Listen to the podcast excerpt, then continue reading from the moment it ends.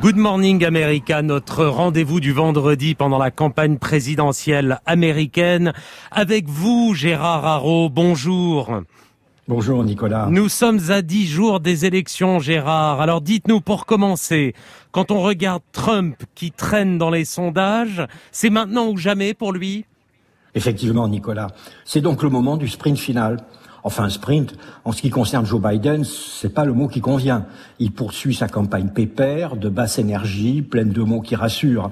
Sa campagne et ses partisans diffusent massivement des vidéos, d'ailleurs excellentes, qui mêlent attaques virulentes contre Trump et promesses d'un avenir radieux et surtout réconcilié réconciliation, voilà le mot qui résumerait la campagne de Joe Biden. Hmm, j'imagine, Gérard, que du côté de Donald Trump, on n'est pas dans le même registre. Oh, tout au contraire. Le moment tant attendu des coups bas est arrivé. Comme on s'y attendait, Hunter Biden, le fils à problème du candidat démocrate, en est la victime. Tout y passe. Corruption, utilisation de son nom pour faire de l'argent et maintenant pédophilie. Sa messagerie a été piratée et rendue publique. 50 anciens responsables des services de renseignement ont signé une lettre pour affirmer que c'était une opération de désinformation russe. Mais rien n'y fait. Fox News y consacre la majorité de ses débats. Trump en parle dans chacune de ses réunions publiques. On est là vraiment dans le caniveau. Oui, on est dans les boules puantes. Et quel est l'objectif de Trump?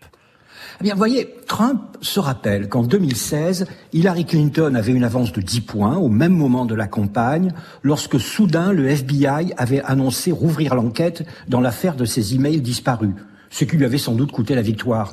Trump veut rééditer le coup.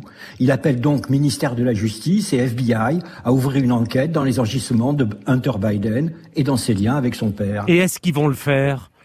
L'attorney général, le ministre de la Justice, qui en a déjà beaucoup fait pour Trump aux dépens des règles éthiques de son poste, semble se refuser à sacrifier ce qu'il reste de réputation à cette manœuvre nauséabonde. Quant au FBI, son directeur, quoique républicain, ne semble pas disposé à s'y prêter non plus. Mais Trump les soumet à une pression maximale et il n'y a pas un jour sans de nouvelles allégations provenant d'intermédiaires plus ou moins louches ne soient reprises par la presse conservatrice sans la moindre vérification. Calomnier, calomnier, il en restera toujours quelque chose. On verra le 3 novembre si cette campagne a payé. Et les casseroles de Trump? Dieu sait qu'il y en a.